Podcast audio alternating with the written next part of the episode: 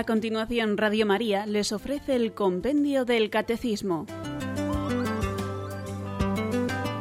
Es un espacio dirigido desde Roma por el Padre Mario Ortega y el Padre Roberto Visier.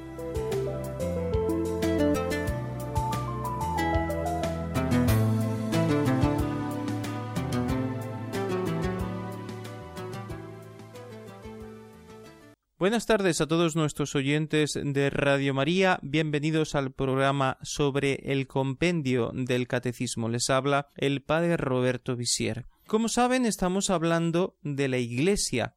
Hoy vamos a explicar lo que significa ser miembros de la Iglesia, vivir en comunión con la Iglesia y también de la relación de la Iglesia con los judíos y con los no cristianos. Son las preguntas del compendio 168, 169 y 170 y los números del catecismo que también siempre compartimos con ustedes son del 836 al 845. La alabanza pertenece a Dios, Señor de los mundos, el compasivo, el misericordioso, Rey del día del juicio. Nosotros te adoramos y pedimos tu auxilio, guíanos por el camino recto, el camino de los que has colmado de gracia, no de aquellos que han caído en tu ira, ni de los que se desvían. Así empieza el libro del Corán, el libro sagrado de los musulmanes. El comentarista a la edición italiana explica así este primer sura coránico. Esta sura es la invocación a la más conocida y oída. Con la recitación de la primera parte, el devoto testimonia su fe en la unidad de Alá, calificándolo con sus atributos más hermosos, la misericordia y la compasión. Reconoce su absoluta autoridad sobre este mundo y el otro, lo identifica con el único destinatario de la adoración y de la petición de auxilio. En la segunda parte el musulmán dirige una llamada vehemente a su Señor para que lo guíe por el camino recto y lo aleje de todo lo que no le agrade y de todo lo que lo pueda extraviar. Escuchando estos versos del Corán y este comentario que se hace en la versión italiana, nos damos cuenta que como cristianos podemos aceptar plenamente lo que afirman estos versículos del Corán. Un único Dios, que es compasivo y misericordioso, al que adoramos y pedimos ayuda, que nos llena con su gracia, con sus bienes, y que nos enseña el camino recto, el camino justo, el camino del bien, y que nos promete la vida eterna, un Dios que es juez infinito, juez de poder, de sabiduría, de justicia infinita. La expresión caer en la ira de Dios nos puede resultar un poco fuerte, pero no podemos olvidar que también se encuentran expresiones similares en el Antiguo Testamento e incluso en el Nuevo, por ejemplo, en el Apocalipsis. La fe cristiana cree también en el juicio, en el día del juicio, y en la retribución tanto de los justos, de los santos, como de los injustos, de los impíos, Muchas semejanzas son comprensibles en cuanto que Mahoma se ha inspirado en parte en la Sagrada Escritura, tanto en el Antiguo, sobre todo en el Antiguo Testamento, pero también en el Nuevo, porque en el Corán se nombran a los patriarcas, se nombra a Jesús, se nombra a María. A la vez, no cabe duda de que la fe cristiana y la musulmana son muy distintas, que sobre todo el Nuevo Testamento eh, introduce una moral muy superior a la que se refleja en el Corán. Para ellos el gran profeta es Mahoma, es como su Mesías, mientras que para nosotros el Mesías es Jesucristo, que además es mucho más que un profeta o que un Mesías ungido por Dios, sino que es Dios hecho hombre, Dios que viene a habitar con nosotros. No podemos negar como conclusión que entre un musulmán piadoso y que no sea fundamentalista y un católico practicante puede haber mm, bastante sintonía. Los dos son creyentes, los dos quieren servir a Dios, los dos intentan agradar a Dios, los dos creen en la vida eterna, mientras que eh, un católico que se relaciona con otro católico pero que no es practicante, que vive como si Dios no existiera, pues puede tener una relación, una sintonía mucho menor, porque esta persona es católica, como yo, está bautizada, pero vive muy lejos de Dios. Para él Dios no tiene un puesto en su vida, la religión no es una cosa importante. En este sentido, podemos en algunos casos sentirnos más cerca de personas creyentes que no son cristianas que de otros cristianos o de otros católicos que han abandonado su fe. Escuchemos ahora la pregunta 168 que nos habla de quién pertenece a la Iglesia. ¿Quién pertenece a la Iglesia Católica? Todos los hombres, de modos diversos, pertenecen o están ordenados a la unidad católica del pueblo de Dios. Está plenamente incorporado a la Iglesia católica, quien poseyendo el Espíritu de Cristo se encuentra unido a la misma por los vínculos de la profesión de fe, de los sacramentos, del gobierno eclesiástico y de la comunión. Los bautizados que no realizan plenamente dicha unidad católica están en una cierta comunión, aunque imperfecta, con la Iglesia católica.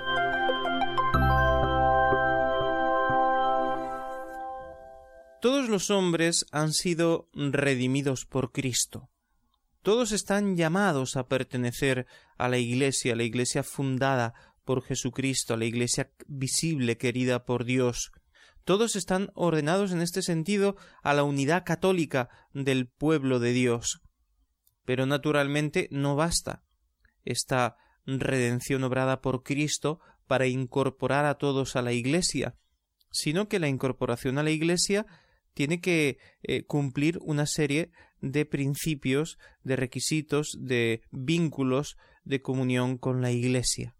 Y el catecismo lo explica así, el compendio. ¿Quién está plenamente incorporado? Y dice, el que posee el Espíritu de Cristo. Es una expresión un poco general. Bueno, ¿y quién posee el Espíritu de Cristo? Según las palabras de San Pablo, el que no posee el Espíritu de Cristo no es de Cristo. Me da la impresión de que esta afirmación del compendio, que recoge también del catecismo naturalmente, eh, se refiere a una incorporación sobre todo de la actitud de la persona, de la vida de la persona, que aceptando la fe de Cristo y, y, naturalmente recibiendo los sacramentos que la incorporan a la Iglesia, a la vez vive esta comunión con el Señor, quiere seguirle, recibe su gracia salvadora y santificadora, y por tanto recibe al Espíritu Santo que habita en su corazón y que lo guía el que tiene el Espíritu de Cristo es el que verdaderamente vive en Cristo, el que trata de agradarlo, el que se aleja del pecado. Y en este sentido es posible que personas que estén alejadas de la Iglesia católica, pero que viven su fe intensamente, tengan, en un modo misterioso, el Espíritu de Cristo. Pero para estar plenamente incorporados a la Iglesia se necesita profesar la fe de la Iglesia. No basta que el Espíritu Santo actúe en esa persona, porque no se niega a nadie Dios y a todos conduce a la salvación, pero la verdadera participación en la plenitud de los bienes de salvación en la Iglesia de Cristo lleva consigo aceptar los dogmas de la fe cristiana, todas las verdades de fe contenidas en el credo, aceptar el dogma de la Santísima Trinidad, único Dios, tres personas, Padre, Hijo y Espíritu Santo, aceptar la identidad de Cristo como verbo de Dios hecho hombre, verdadero Dios, verdadero hombre, aceptar la Iglesia como eh, camino de salvación, aceptar la vida eterna, cielo, infierno, purgatorio, tal como la fe de la Iglesia nos lo explica tal como nos lo ha revelado el Señor en el Evangelio y en la tradición de la Iglesia. También necesitamos para vivir incorporados a la Iglesia los sacramentos que nos ha dejado el Señor precisamente para eso, para que sean signos de la santificación que obra Dios en nuestros corazones, signos eficaces.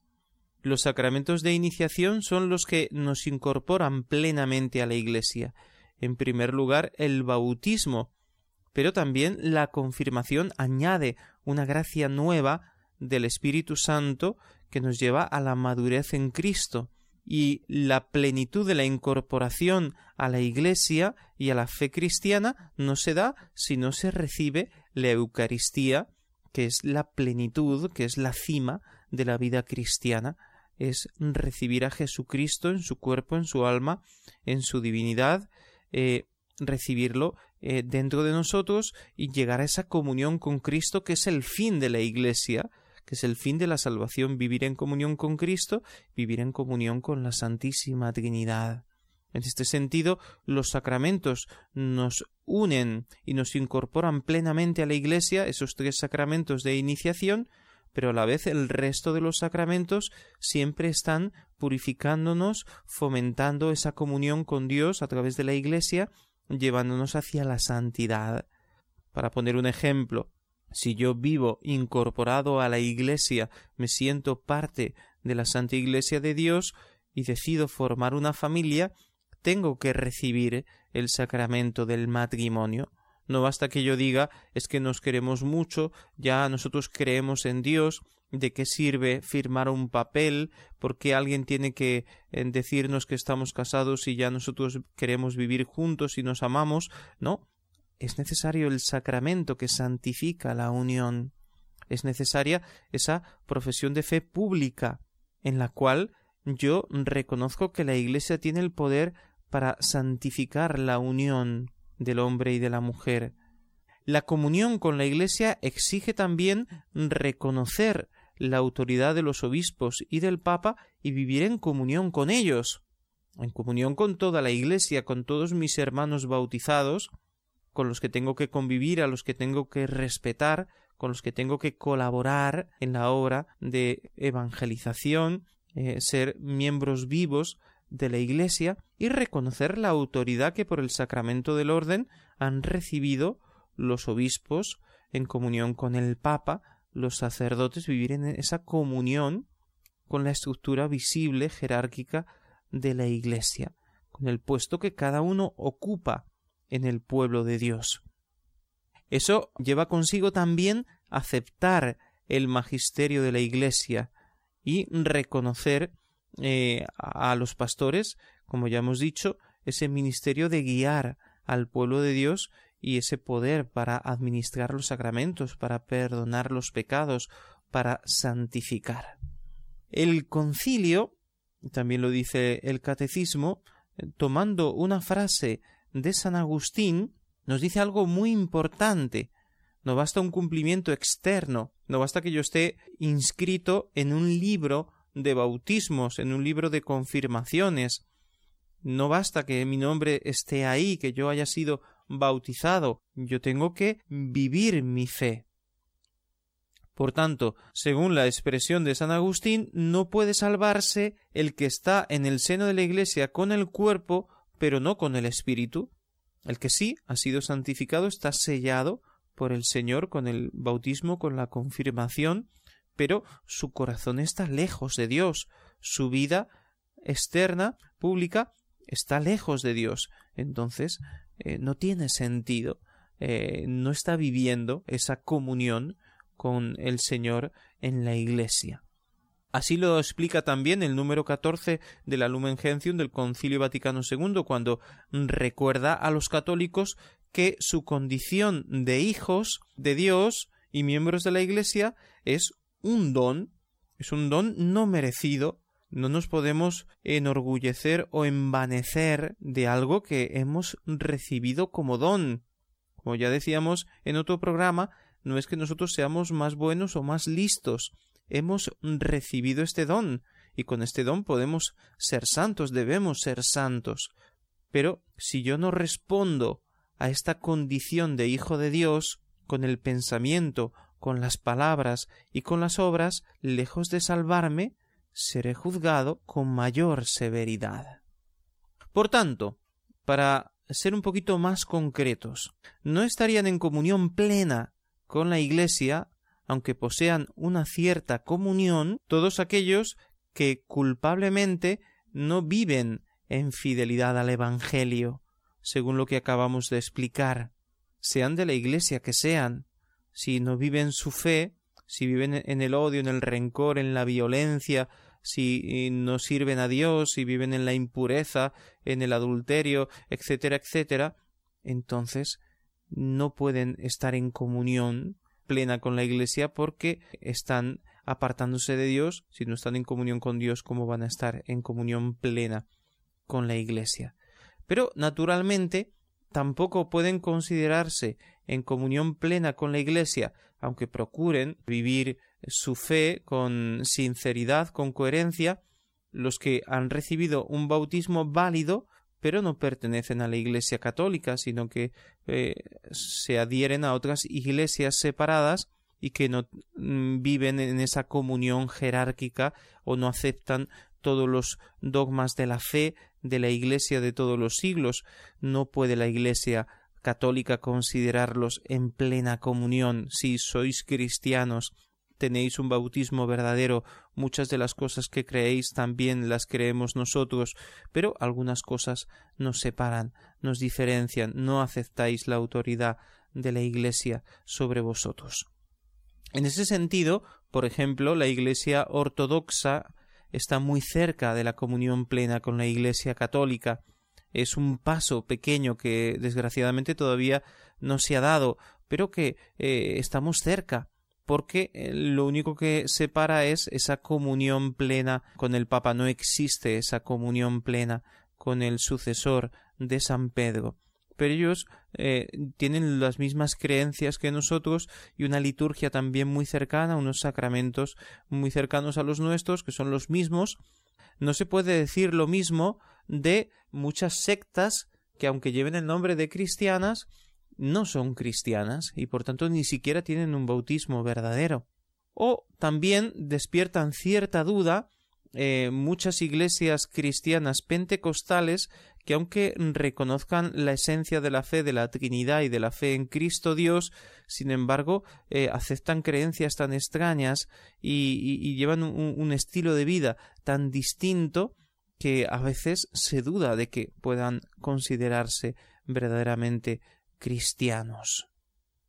Finalmente, pueden salvarse sin esta comunión plena cuando tratan de servir a Dios con fidelidad y según su conciencia, porque Dios juzga a cada uno individualmente, según su coherencia, según su conciencia, pero no tienen la plenitud de los medios, quiere decir que encontrarán dificultades que quizás nosotros no encontramos, aunque tengamos que luchar también para vencer la tentación, para ser fieles, pero tenemos tantos medios como católicos, por eso debemos desear que todos entren en la comunión plena de la Iglesia, no por un orgullo personal, porque quiero que todos estén en mi equipo, no, sino por el bien de ellos, porque el don que hemos recibido nosotros perteneciendo a la Iglesia de todos los siglos, a la Iglesia católica, quisiéramos que lo tuvieran todos.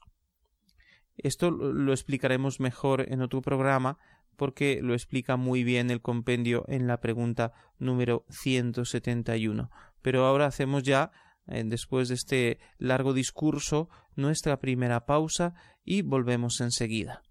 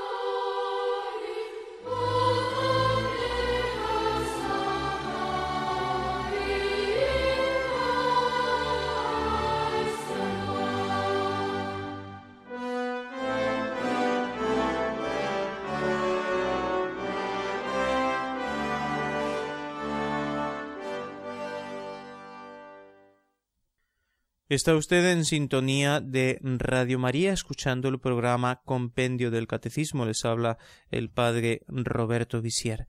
Estamos hablando de la relación de la Iglesia con los judíos y con los no cristianos. Hemos hablado en la primera parte del programa de lo que significa vivir en comunión con la Iglesia y ahora vamos a tratar esta segunda parte sobre la relación con los no cristianos.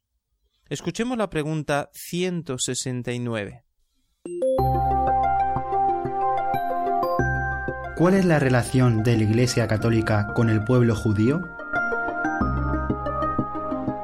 La Iglesia Católica se reconoce en relación con el pueblo judío por el hecho de que Dios eligió a este pueblo antes que a ningún otro para que acogiera su palabra. Al pueblo judío pertenecen la adopción como hijos, la gloria, las alianzas, la legislación, el culto, las promesas, los patriarcas.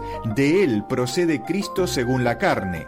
A diferencia de las otras religiones no cristianas, la fe judía es ya una respuesta a la revelación de Dios en la antigua alianza.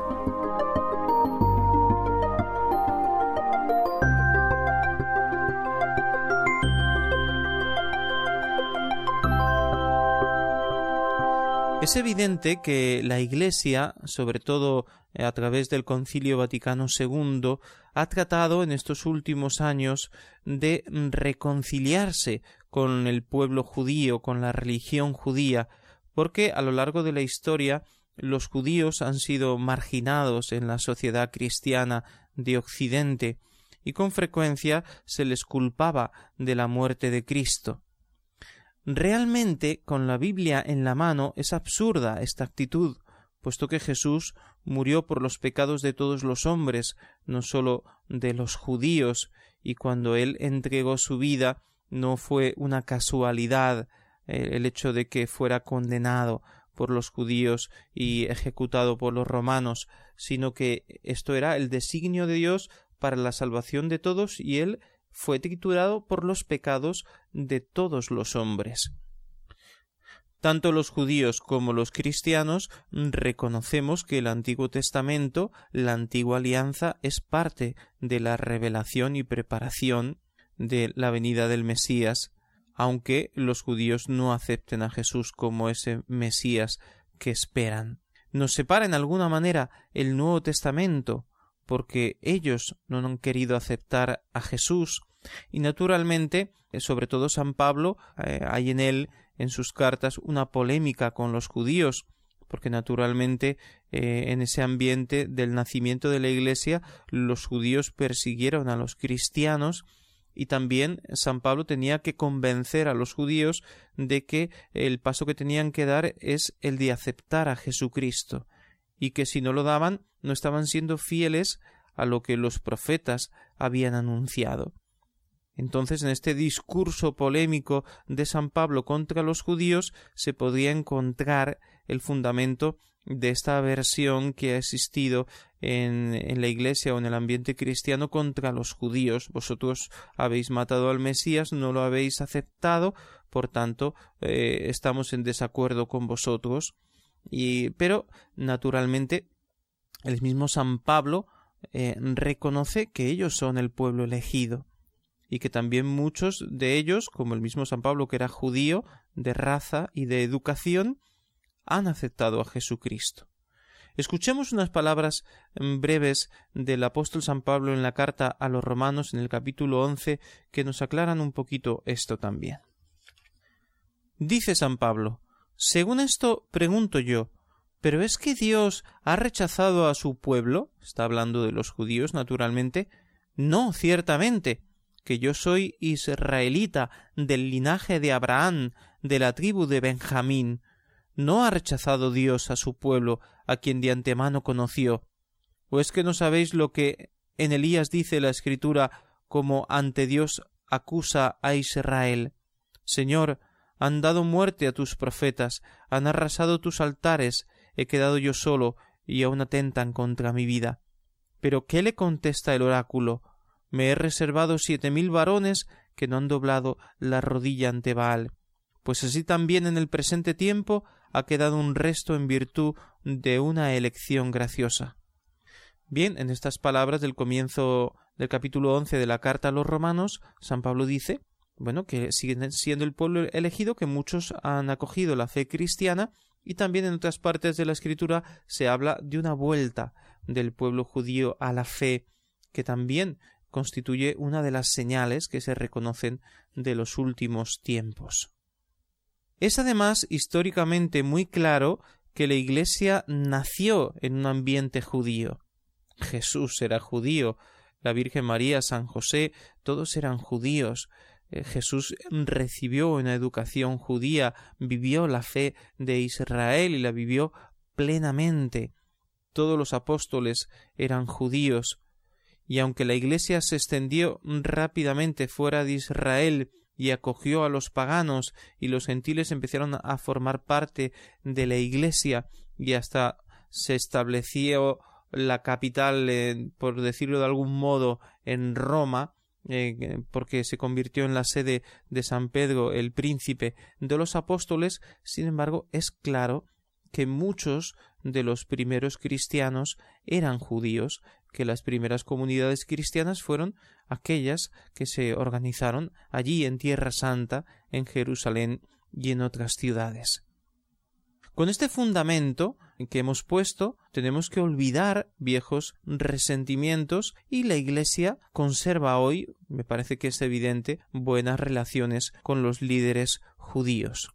Mucho más cuando después de una profunda investigación histórica de todas las fuentes, a pesar de lo que a veces se ha publicado de un modo muy superficial y sin ningún fundamento, Hoy en día está plenamente probado que Pío XII y gran cantidad de obispos, de sacerdotes, de laicos católicos ayudaron a los judíos durante la Segunda Guerra Mundial en esa terrible persecución que sufrieron a manos del nazismo. Y esto ha suscitado también en muchos judíos un sentido de agradecimiento a los cristianos que les ayudaron. También supongo que cristianos no católicos pues les echaron una mano. Siempre se pueden encontrar tristes excepciones en el sentido de que todavía existan cristianos que por cualquier causa, eh, muchas veces social o, de, educación o racial, pues eh, no miren bien a los judíos, pero eso no es una actitud verdaderamente cristiana. Como también eh, es incoherente que haya judíos que no quieran a los cristianos o que los miren mal en Tierra Santa sabemos que hay esta división entre musulmanes, cristianos, judíos, y hay como esa rivalidad de los unos contra los otros que es muy triste.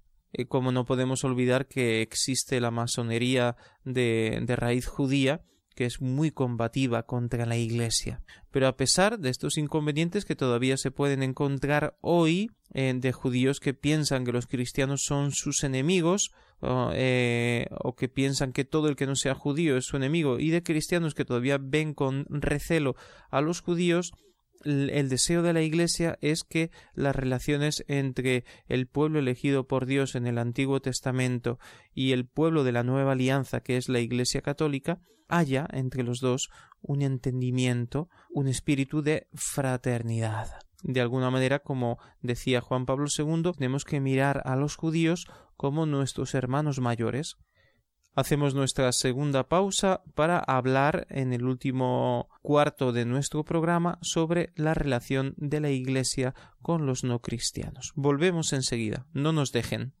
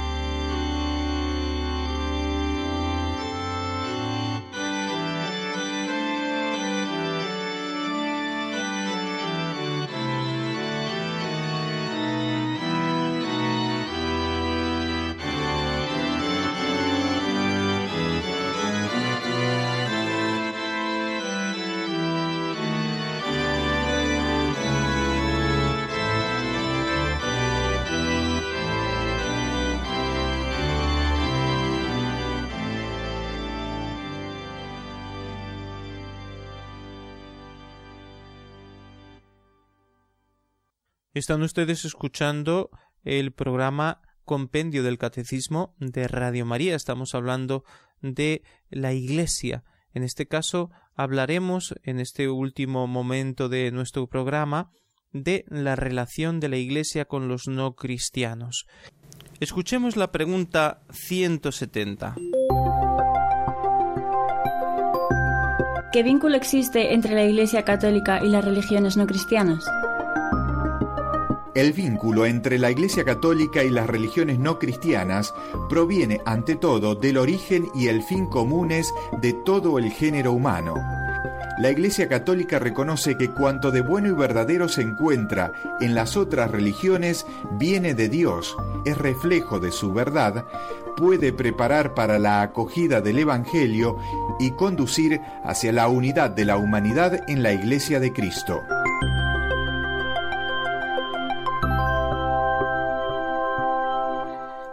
El cristiano reconoce la dignidad de toda persona humana, sin distinción de raza, de sexo, ni tampoco de religión, ni de nacionalidad, ni de nada, ¿no? Toda persona por el hecho de pertenecer al género humano tiene una dignidad innata y nosotros lo creemos no por simples razones altruistas o filantrópicas, sino que hay un motivo de fe, hay una razón teológica de este respeto por la persona humana, que es el hecho de el origen común de todo el género humano, porque todos venimos de Dios. Dios es el creador de todo y el creador del ser humano y según lo que nos enseña la Biblia en el libro del Génesis, hemos sido creados a imagen y semejanza de Dios.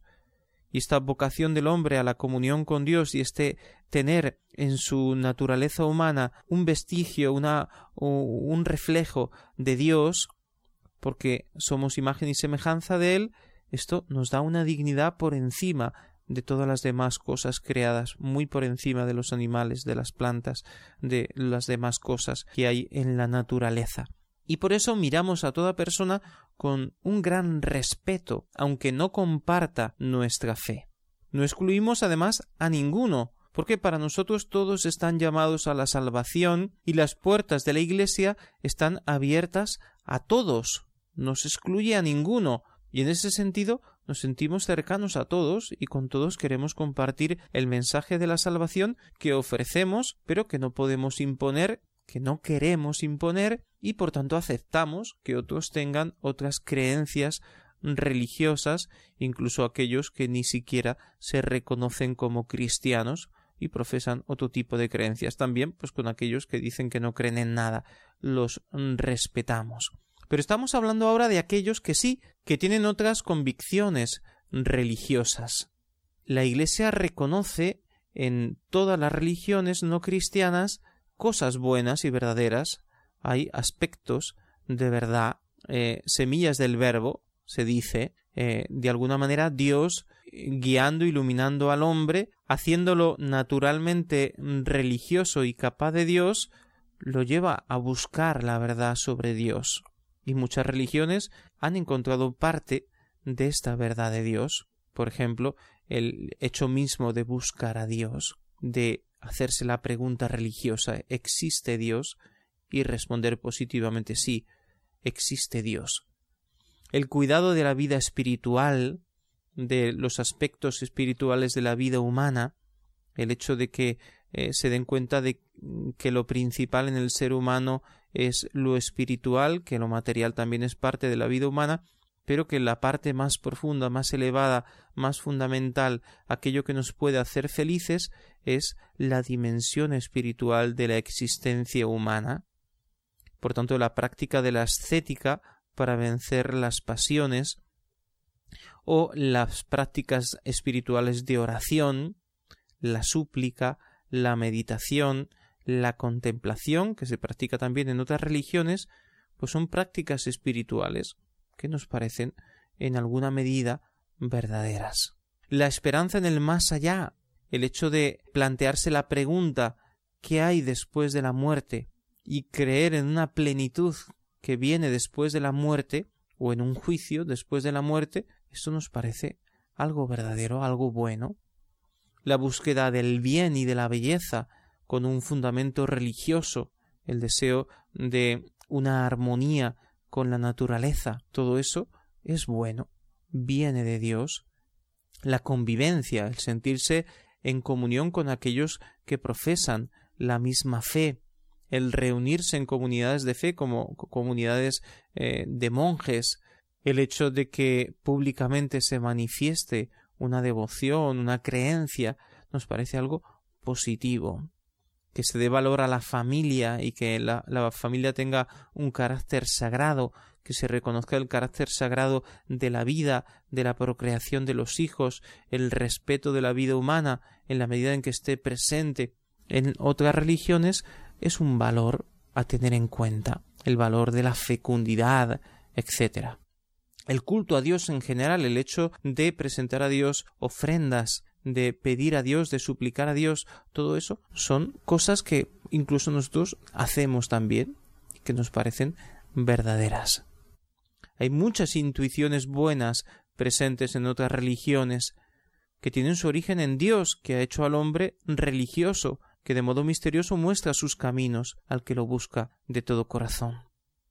Una persona piadosa, abierta a lo religioso, que busca la verdad plena, está mejor dispuesta a acoger incluso también el anuncio del Evangelio que una persona que no cree en nada, que se cierra a toda religión, que le parece que la religión es algo pernicioso. La fe en otra religión puede ayudar a aceptar también la fe en Jesucristo. Pero hay que tener en cuenta que no podemos confundir las cosas y no podemos caer en una confusión o una especie de eclecticismo religioso en el cual decimos como en todas las religiones hay cosas buenas, entonces es igual tener una religión que tener otra, es lo mismo creer una cosa que otra, eh, da igual. No da igual. Nosotros creemos que Jesucristo es la plenitud de la revelación de Dios, es Dios hecho hombre, y creemos que la Iglesia posee la plenitud de los medios de salvación, y en ese sentido deseamos que todos formen parte de esta Iglesia llamada a llevar a toda la humanidad a la unidad, a la comunión. Por otra parte, si acogemos prácticas religiosas o modos de pensar o creencias de otras religiones que no son católicas, esto nos puede llevar a una gran confusión, nos puede conducir a la pérdida de la fe, al enfriamiento espiritual, al alejamiento de Dios. Ponemos algunos ejemplos. Si yo acepto el panteísmo que enseñan algunas religiones orientales, se desdibuja la persona de Dios. Ya no es un Dios personal, o si acepto un politeísmo, pues naturalmente ya mi relación con Dios no puede ser igual.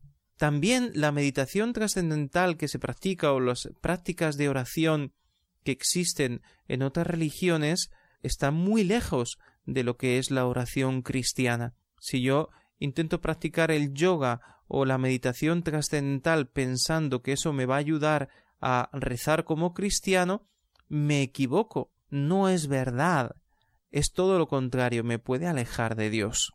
Si yo acepto la reencarnación como una respuesta a la pregunta del más allá, estoy perdiendo la fe en la vida eterna tal como me la enseña la Iglesia Católica, la fe en la resurrección en el último día. La reencarnación no es verdad, no es una verdad de nuestra fe, no la aceptamos y así como otras prácticas como creencias en energías, eh, en fuerzas ocultas, están alejadas del pensamiento católico y nosotros no las podemos aceptar.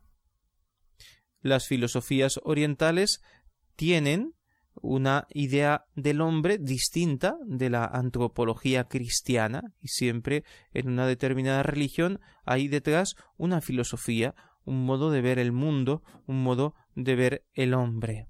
Y finalmente, eh, todo esto que estamos diciendo eh, es promovido por la New Age, por la nueva era. Es decir, no es simplemente que yo tomo alguna cosa de religiones no cristianas, sino que la nueva era está intentando hacer este cóctel de prácticas religiosas que al final no son ninguna religión.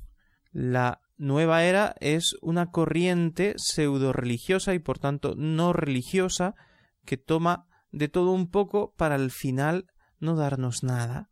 Y es una corriente profundamente anticristiana. Y nosotros podemos engañarnos al oír hablar de Dios, de vida después de la muerte, de seres espirituales, de energías espirituales, nos puede engañar mucho. No, tenemos que rechazar lo que no es cristiano. Respetamos, entramos en diálogo, pero las religiones que no son cristianas no son nuestra religión. Y la nueva era, que no es ni siquiera una religión no cristiana, sino que es una corriente de pensamiento antirreligiosa y anticristiana, porque es superstición barata, nosotros no la podemos aceptar, tenemos que vivir alejados de ella. Y como conclusión de este programa de hoy, quisiera compartir con ustedes el número 16 de la Constitución sobre la Iglesia Lumen Gentium del Concilio Vaticano II. Los que todavía no recibieron el Evangelio están relacionados con el pueblo de Dios por varios motivos. En primer lugar, por cierto, aquel pueblo a quien se confiaron las alianzas y las promesas y del que nació Cristo según la carne, pueblo según la elección amadísimo a causa de los padres, porque los dones y la vocación de Dios son irrevocables. Pero el designio de salvación abarca también a aquellos que reconocen al Creador, entre los cuales están en primer lugar los musulmanes, que confesando profesar la fe de Abraham, adoran con nosotros a un solo Dios misericordioso, que ha de juzgar a los hombres en el último día. Este mismo Dios tampoco está lejos de otros que entre sombras e imágenes buscan al Dios desconocido, puesto que les da a todos la vida, la inspiración y todas las cosas. Y el Salvador quiere que todos los hombres se salven, pues los que inculpablemente desconocen el Evangelio de Cristo y su Iglesia y buscan con sinceridad a Dios y se esfuerzan bajo el influjo de la gracia en cumplir con las obras de su voluntad, conocida por el dictamen de la conciencia, pueden conseguir la salvación eterna. La Iglesia aprecia todo lo bueno y verdadero que en otras religiones se da como preparación evangélica y dado por quien ilumina a todos los hombres para que al fin tengan la vida.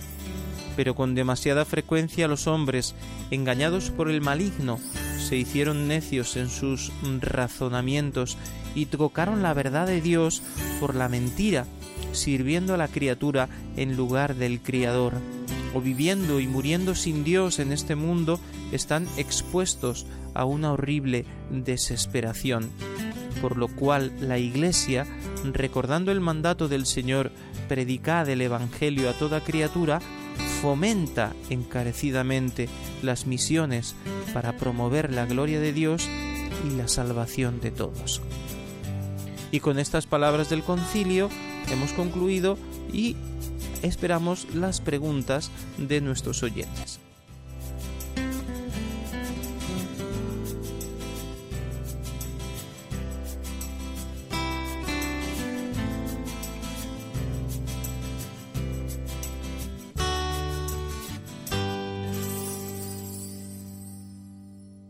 Para participar en directo, 91 153 8550. 91 153 8550.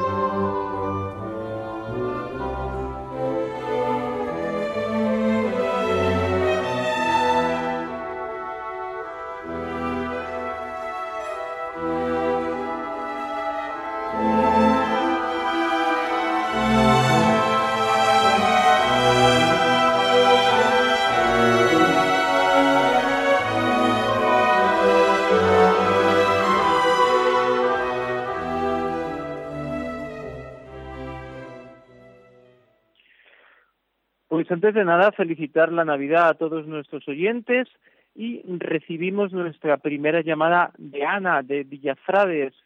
Buenas tardes. Buenas tardes.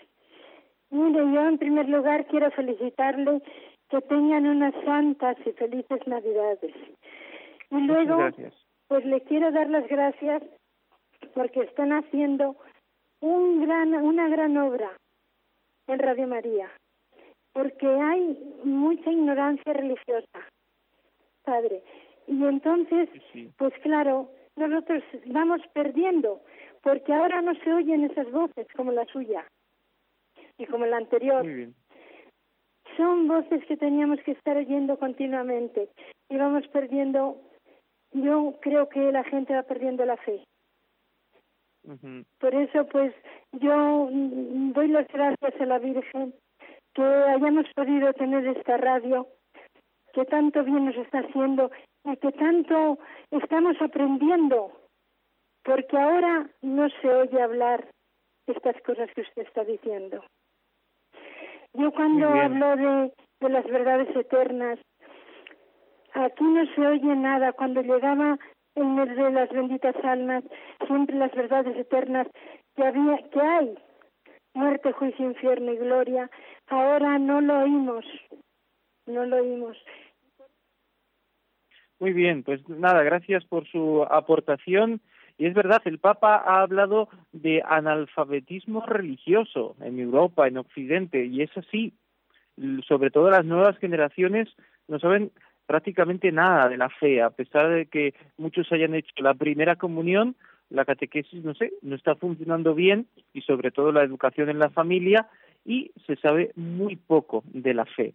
Y hay que conocer todas las verdades de la fe, también las verdades eternas que realmente se han descuidado mucho y se está predicando muy poco. Recibimos otra llamada, Elizabeth de Barcelona. Buenas tardes. Sí, hola, buenas tardes. Bueno, en primer lugar quiero dar las gracias por su programa porque me gusta bastante, pero también decirle que si puedo discrepar en una cosa que no me acaba de convencer, ¿puede ser o no? Sí, sí, cómo no. A ver. Sí, sí, Mire, yo empecé, yo ahora soy católica, súper católica, adoro a Jesús, adoro a Dios, pero bueno, catolicísima, ¿no? Soy súper feliz. Pero yo empecé con la religión Sikh. Yo estaba apartadísima de Dios, estoy apartada. Conocí a un chico Sikh, me llevó a su religión, me gustó muchísimo todo lo que aprendí. Pero ¿qué pasa? Que hablan otro idioma.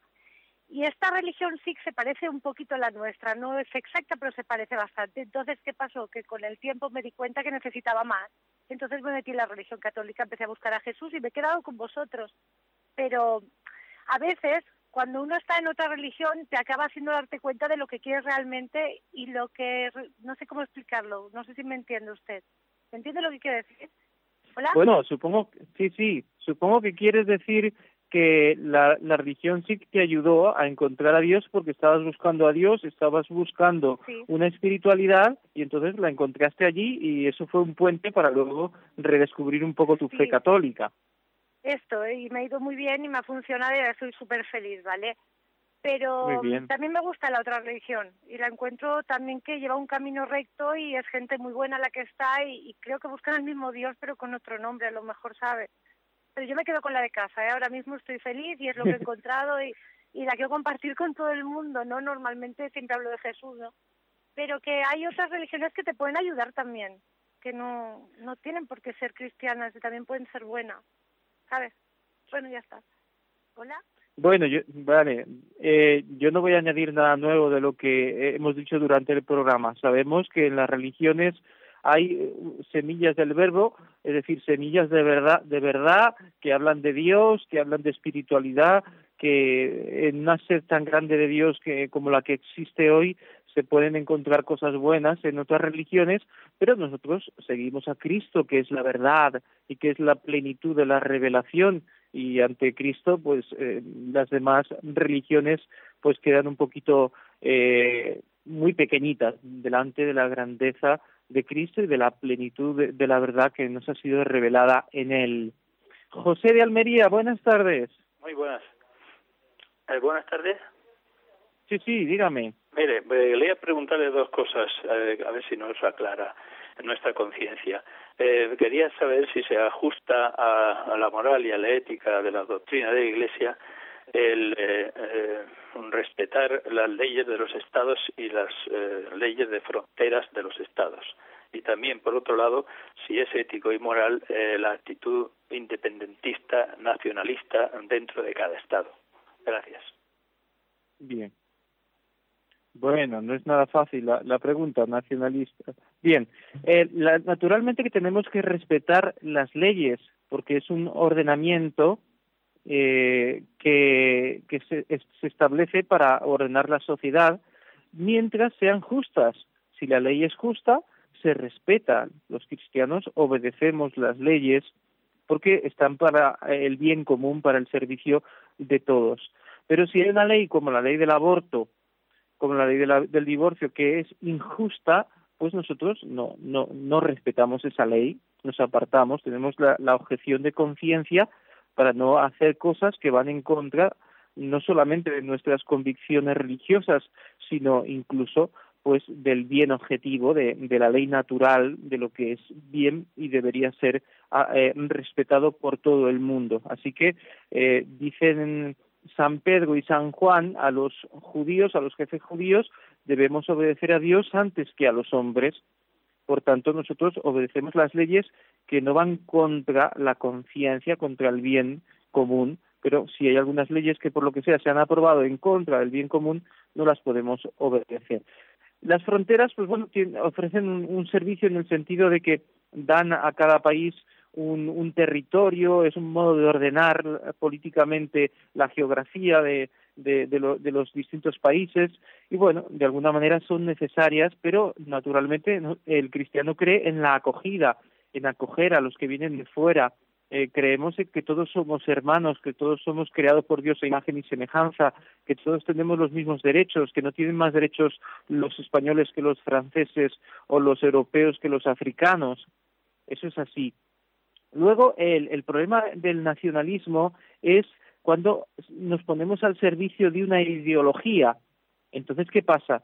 Que cuando yo, en lugar de servir al bien común, yo me cierro y tengo que servir a mi región, a mi país y, los demás eh, que, se fastidien, lo demás no cuenta porque lo único que importa es mi país y, la independencia y esto al final cuando las personas se cierran en ideologías políticas o filosóficas eh, equivocadas, entonces eh, bien común, nos estamos apartando de lo que es eh, el bien de, de, todo el país o, o, el bien de la humanidad, porque estamos cerrados en un egoísmo, en, en, lo que creemos que es nuestro y al final pues no es, porque es de todos, ¿no?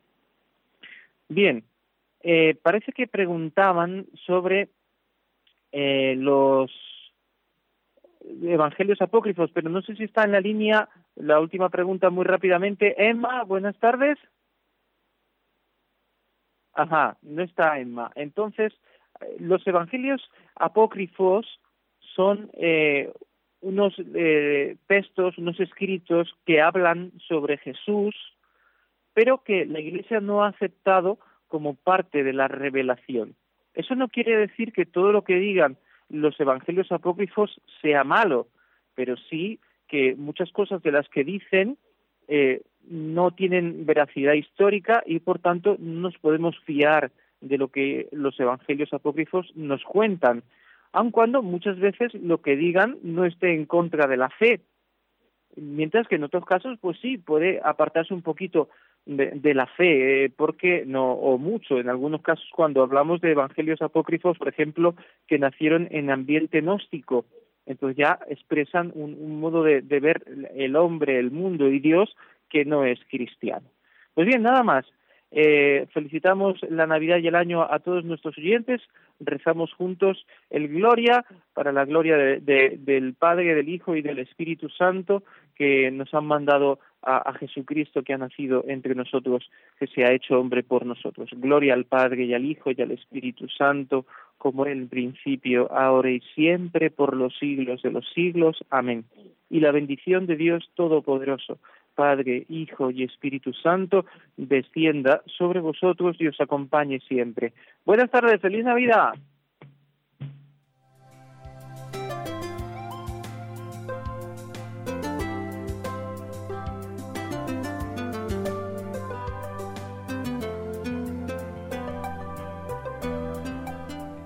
Así concluye en Radio María el Compendio del Catecismo. Es un espacio dirigido desde Roma por el Padre Mario Ortega y el Padre Roberto Visier.